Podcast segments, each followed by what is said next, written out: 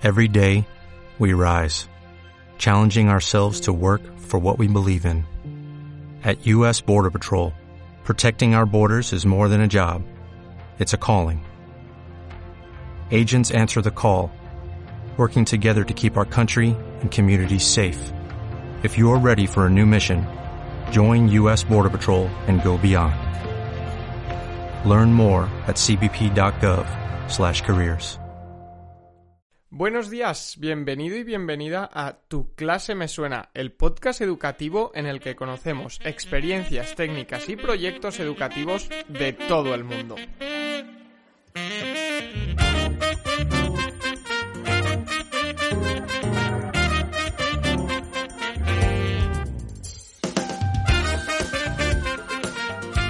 Hola, ¿qué tal? Muy buenos días. Comienza aquí el episodio número 84 del domingo 6 de diciembre del 2020. Estamos aquí ya en un puente, por lo menos en, en muchos pueblos y ciudades de la comunidad valenciana.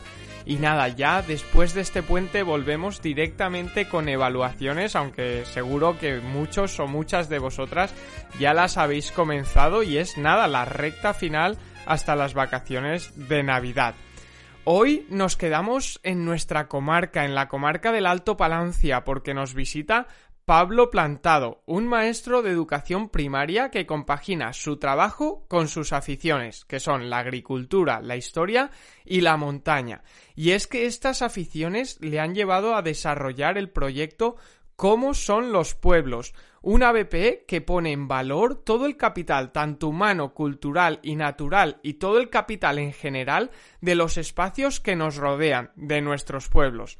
Pero antes, como siempre, antes de comenzar con la entrevista a Pablo, os queremos recordar que desde Son Proyecte tenemos un canal de YouTube en el que vamos subiendo tutoriales de herramientas, también algunas actividades como el dictado caminante o como seis juegos para hablar en público y que creemos que os pueden ayudar o inspirar para desarrollar vuestras clases. Así que eh, os animamos a pegarle un vistazo. El canal se llama Son Proyecte también y ahí podréis encontrar eh, algunos recursos para mejorar esta práctica docente y al final mejorar el proceso de enseñanza-aprendizaje. Ahora sí, dicho esto, vamos a escuchar a Pablo que nos va a contar cómo ha conseguido, como decíamos, poner en valor a eh, los pueblos del Alto Palancia y que los niños y las niñas y también todas sus familias conozcan más estas zonas próximas. Os dejamos ya con la entrevista, esperemos que os guste y os aporte. Hola, hola Isaac, buenísimos días, ¿qué tal? ¿Cómo estamos?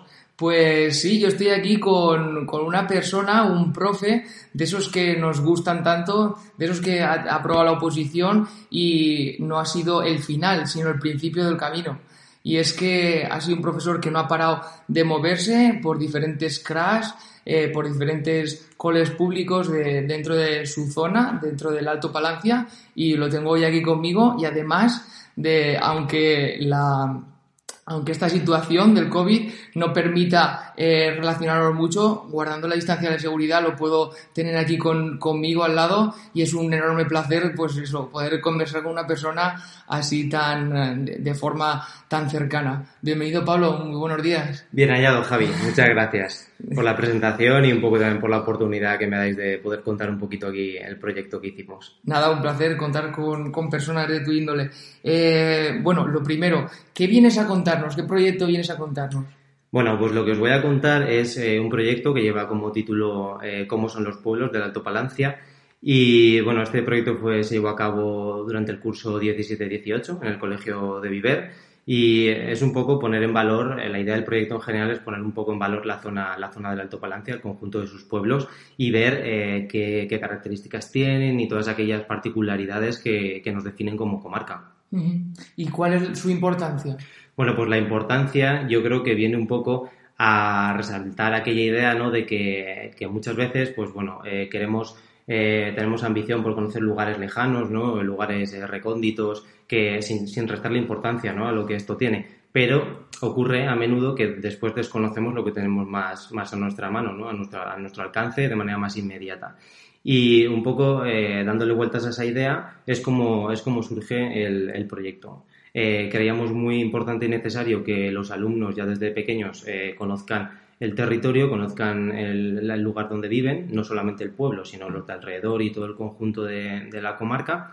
Y en este sentido, pues creíamos que un conocimiento profundo de eso podía dar ya desde edades tempranas eh, reforzar la identidad que tenemos como, como, comarca, a nivel individual, a nivel colectivo, eh, unido ello también un poco a esa, a esa práctica reflexiva ¿no? que tiene que haber de, cómo éramos, cómo somos ahora, qué ha pasado, qué, qué ha pasado en el camino cómo podemos eh, revertir las cosas que... Cómo ha ido evolucionando también todo. Sí, a nivel demográfico, económico, etcétera.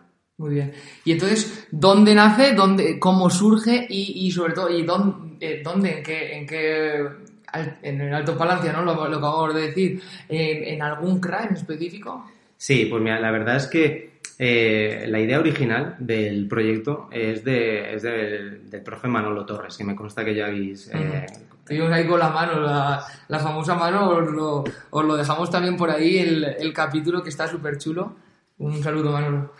Pues bueno, la idea un poco eh, era un poco la apuesta en común que me hizo el de este tema, pero ya previamente, el año anterior, yo había estado trabajando en el CRA Peñascavia, en el aulario de Vejís, y ya habíamos podido un poco experimentar el trabajo en este sentido, ¿no? el trabajo de la pedagogía arraigada al medio, arraigada al territorio, el poder utilizar los recursos que nos ofrece eh, un CRA a nivel de, de, la cercanía de los lazos con las familias, con el personal del pueblo, con la comunidad educativa. Entonces, un poco cogiendo esta idea del CRA, en el que hicimos un proyecto también interdisciplinar, las familias participaron en, eh, a la hora de contarnos relatos orales, lavamos en el lavadero, estudiamos la historia también con gente del pueblo de manera contextualizada, temas de etnografía, visitamos el museo pues un poco cogiendo esta idea del trabajo en el CRA y luego la idea de Manolo Torres, eh, claro, en el CRA había sido solo con Vejís. Entonces, mm. el número de alumnado que yo tenía en Viver me permitía un poco poderlo hacer extensible a toda la comarca. Y un poco fue, fue esa la idea. Eh, coger eh, varios contenidos de, de, las ciencias, pero por extensión también a otras áreas curriculares y darle un poco forma al, al proyecto y, poder abarcar toda la comarca, desde los, pueblos del Valle Alto, Valle Medio, la zona alta de Pina, Barracas y el Toro y los pueblos de la Sierra de Espadán. Vale, Pablo, eh, ya hemos visto un poco de dónde nace eh, y todo las raíces, cómo empieza a fundamentarse el proyecto. Y ahora queremos ver en profundidad que nos cuentes un poco todo lo que ha sido en general eh, y específicamente también todo el proyecto, en qué ha consistido. De acuerdo. Bueno, pues ya te digo, tomando como referencia esa idea de, que solo se ama lo que se conoce, ¿no? Pues qué mejor manera que eh, conocer cada uno de los pueblos del Alto Palancia. Bueno, para ello eh, lo que hicimos fue eh, elaborar un guion en el que a partir de unas preguntas abiertas los alumnos pues fueron, fueron investigando y fueron cada uno a partir de esas preguntas elaborando el guion de lo que, de lo que deberíamos, de lo que debíamos trabajar en el proyecto.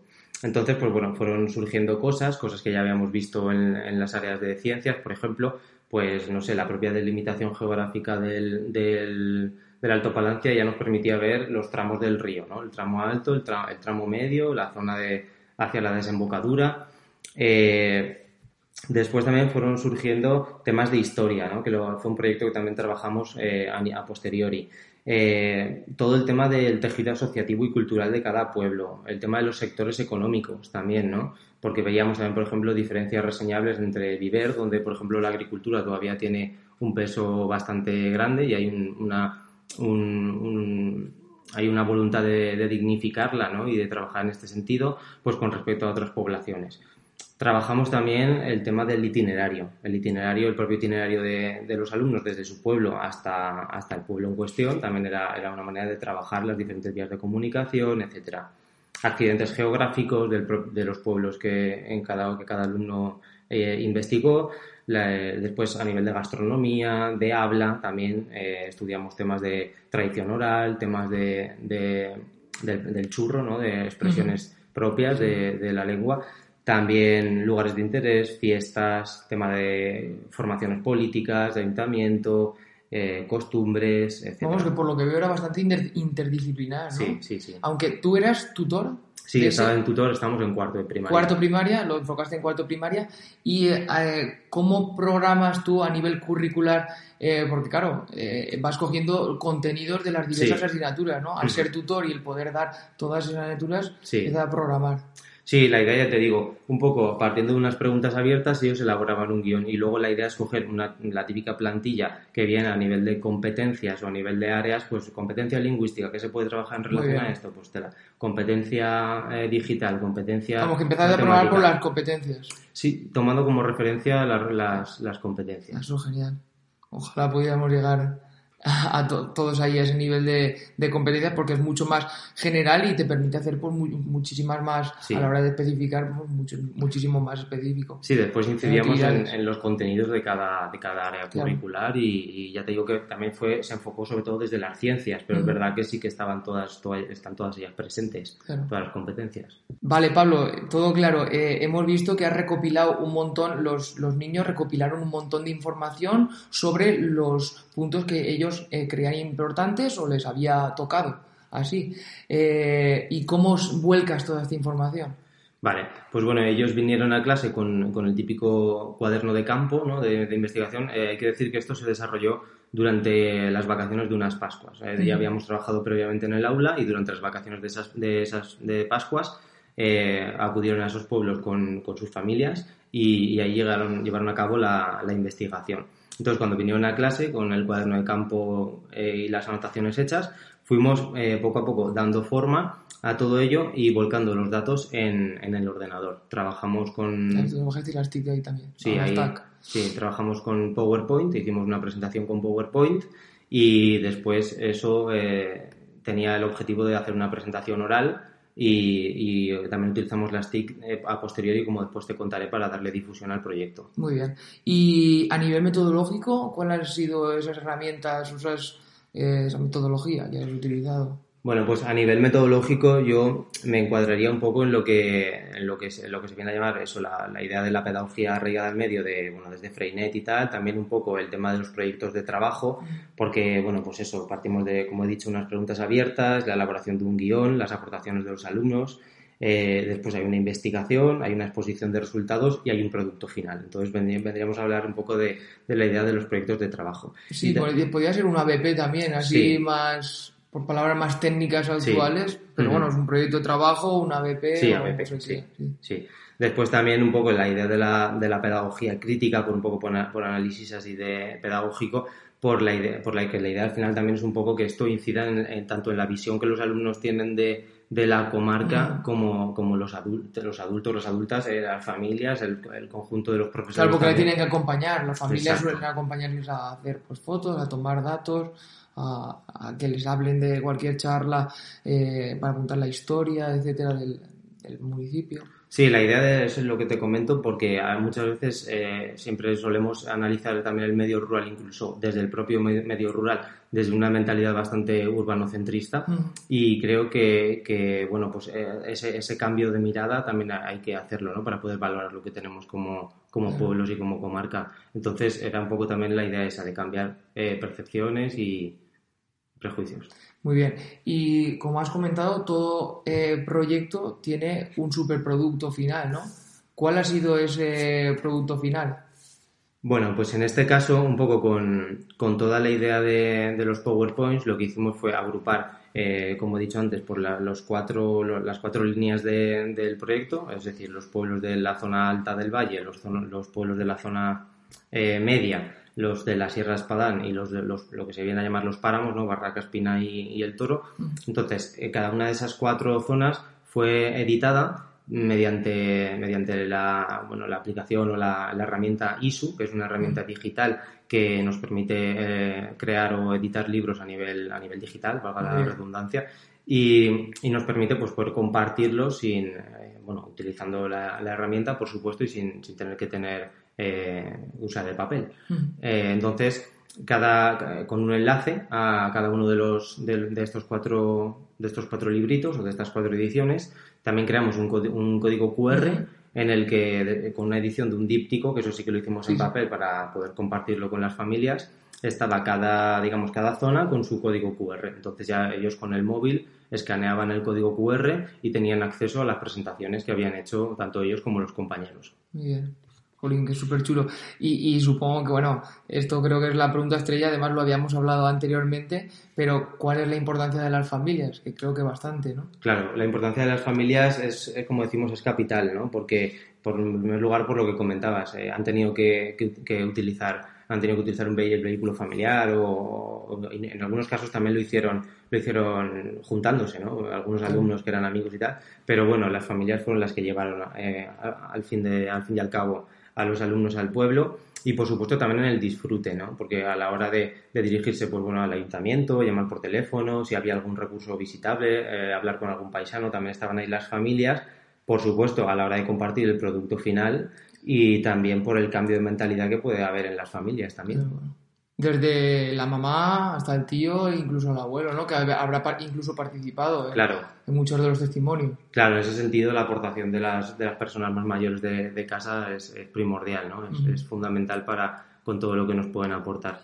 Y por hacer un recopilatorio, que los has ido comentando, las diferentes herramientas, hemos dicho que creasteis los QRs, también hicisteis el uso de PowerPoint. Sí. Eh, y también eh, todo colgado en, en ISU. Eh, ¿Algo más de las herramientas?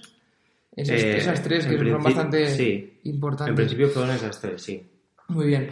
Y por último, me gustaría hablar de la, la evaluación o los resultados que has obtenido tú como profe y ellos como alumnos, o las familias también. ¿Qué resultados has, has, obtenido con el proyecto? Claro, pues bueno, eh, por, por, la parte como profesor, pues bueno, muy satisfactorios, ¿no? Porque creo que trabajar de esta manera nos posibilita eh, un acceso al conocimiento eh, abierto, ¿no? Aparte también eh, contextualizado a la, propia, a la propia zona o lo que, a lo que a nosotros nos interesa, en, contra de lo que puede suponer una visión más encorsetada de una, de una editorial o tal. Entonces, en este sentido, sí que mucho más satisfactorio, mucho más satisfactorio la idea de construir el conocimiento desde abajo también eh, después, eh, a nivel de los alumnos, pues bueno, datos que desconocían, por supuesto, un montón de anécdotas, un montón que también te puedo contar algunas de ellas, mm. eh, un montón de, de, información nueva que desconocían de lo, de lo que al fin y al cabo tenemos a la vuelta de la esquina. Mm. Y las familias, por supuesto, partícipes de este, de este proceso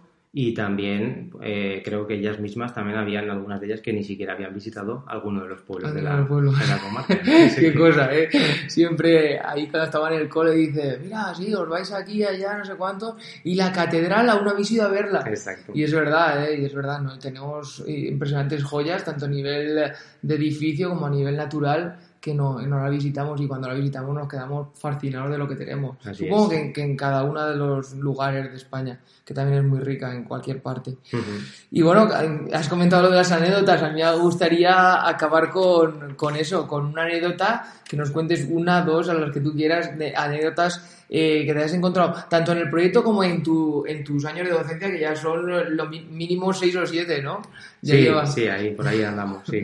pues cuéntanos cuando quieras. Bueno, pues a nivel de, a nivel de, del proyecto, la verdad que eh, muy interesante, por ejemplo, una de ellas, ¿no? Una de ellas me acuerdo del, del gigante de Pina. Yo, desconocía la, figura del gigante de Pina. Después, también a través de, bueno, a vivir bien alumnos de Pina de Montalgrao, que incluso sus familias pudieron, eh, lo conocieron y tal, pero en el caso este, de este, de este curso no había nadie de Pina y la verdad que fue muy impactante como la alumna trajo una foto de, del gigante de Pina en su, en su, tenía una especie de kiosco en el que hacía un agujero en el suelo para poder meterse ahí y llegar a, un, a una altura normal, lo que sería la altura de los de los que iban a comprar a la tienda. Eh, tenía un agujero allí donde para poder estar a la altura.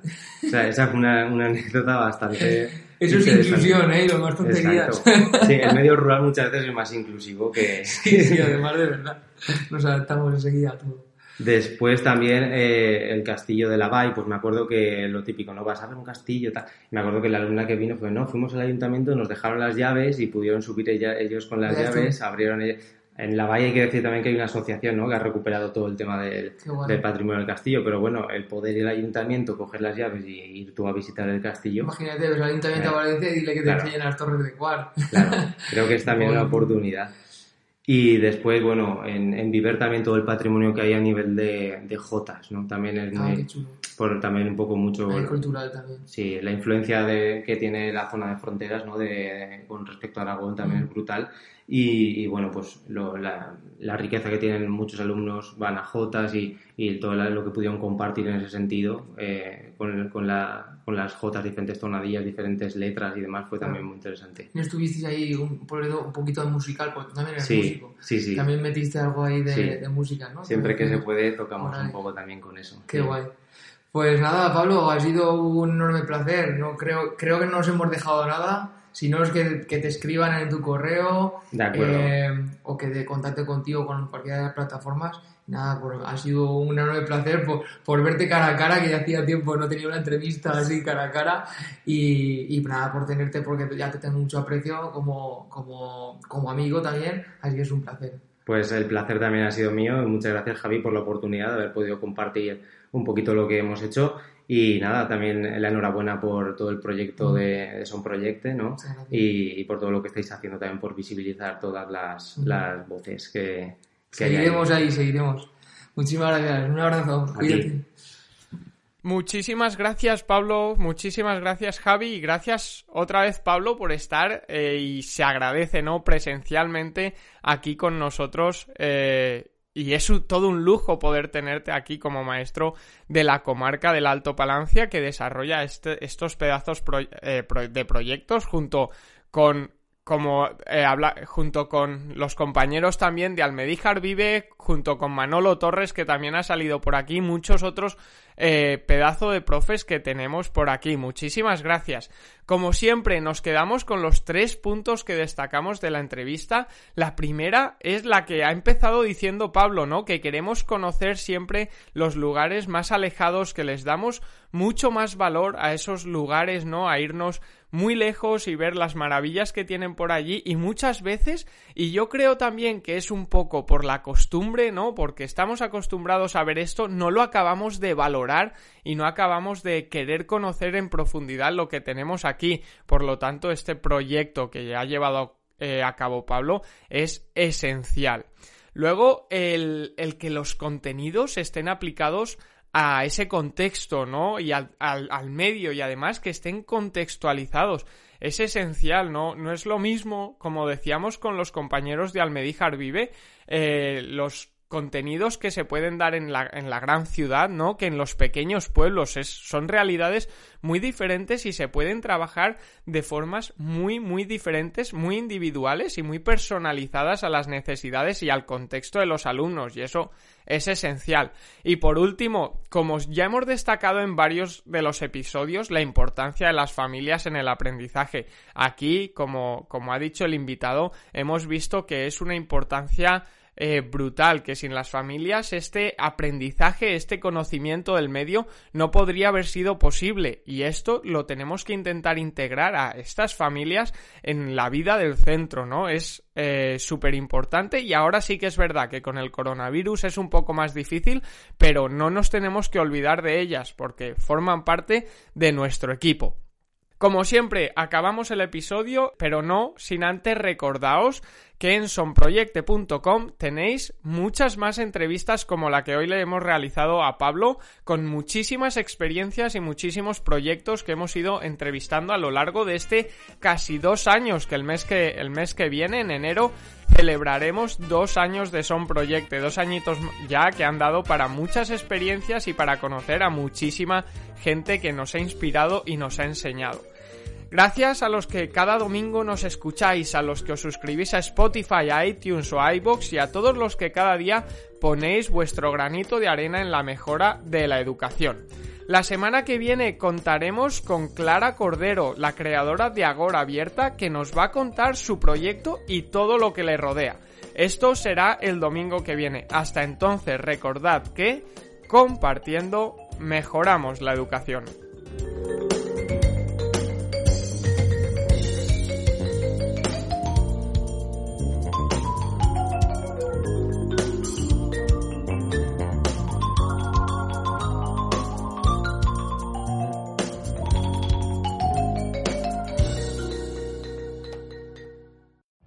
Every day, we rise, challenging ourselves to work for what we believe in.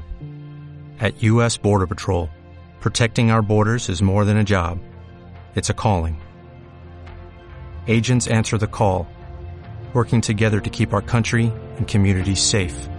If you're ready for a new mission, join U.S. Border Patrol and go beyond. Learn more at cbp.gov/careers.